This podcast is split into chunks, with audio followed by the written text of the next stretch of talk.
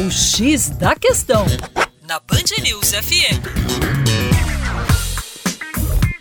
Olá, meu nome é João Marcelo, professor de Geografia do Terra Negra. Afinal de contas, quando nos alimentamos, sabemos o que realmente estamos consumindo? De acordo com a Anvisa, a Agência Nacional de Vigilância Sanitária, mais de um terço de amostras pesquisadas na cidade de São Paulo em 2014 continham agrotóxicos proibidos ou acima do limite permitido por lei. O uso intensivo de agrotóxicos traz uma série de riscos ao meio ambiente e à saúde humana.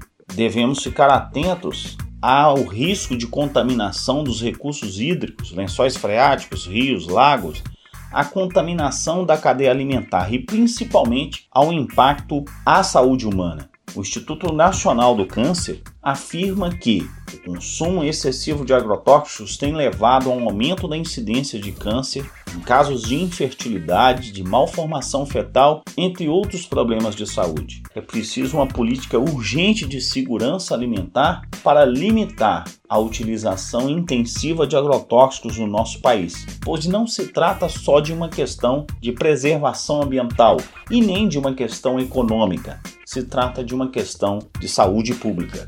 Para mais, acesse youtube.com/terra negra.